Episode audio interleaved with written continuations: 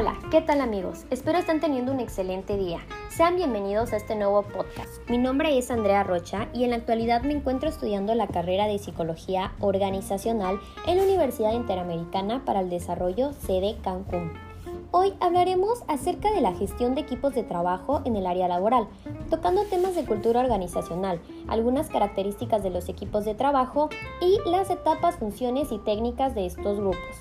Como bien sabemos, el factor más importante de una organización es el recurso humano, ya que es el que le da sentido, y es aquí donde cobra importancia el que un directivo pueda establecer relaciones sanas con sus empleados.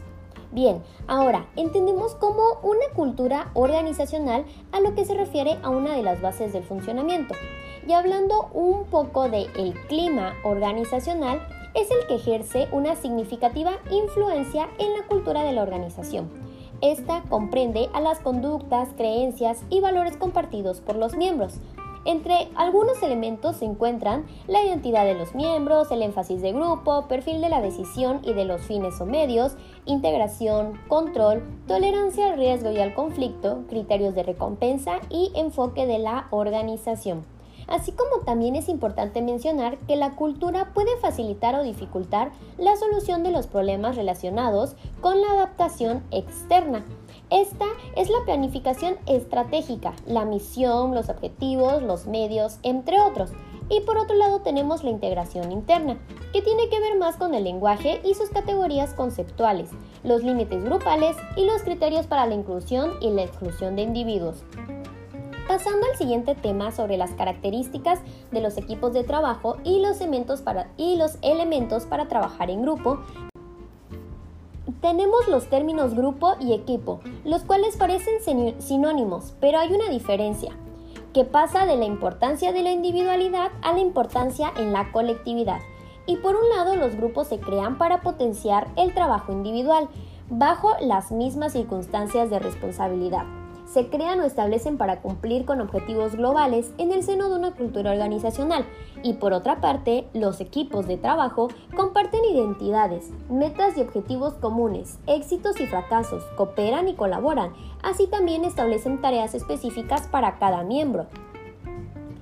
Entonces, a la hora de que un directivo va a crear un equipo de trabajo, es importante que se consideren los objetivos para lo que se instituirá y así darle su estructura que se adapte a ellos, ya que podría estar formando un equipo para solución de problemas, un equipo autodirigido o equipos intrafuncionales. Finalmente hablemos de las etapas funcionales y técnicas de grupo de trabajo.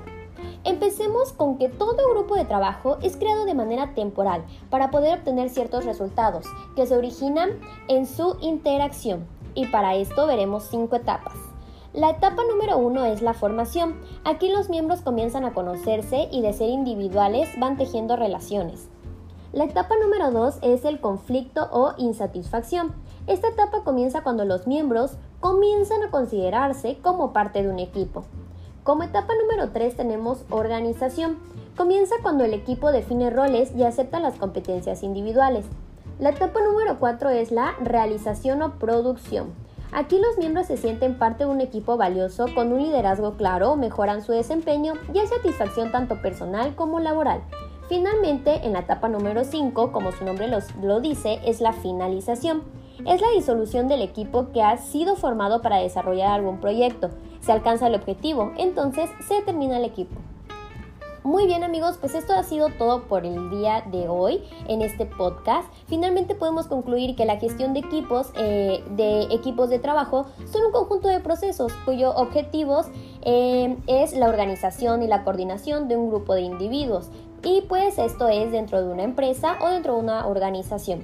Normalmente esta gestión se lleva a cabo por el director de un departamento y cuando se tiene mucha suerte con ayuda del Departamento de Recursos Humanos. Nos vemos hasta la próxima y que tengan un excelente día.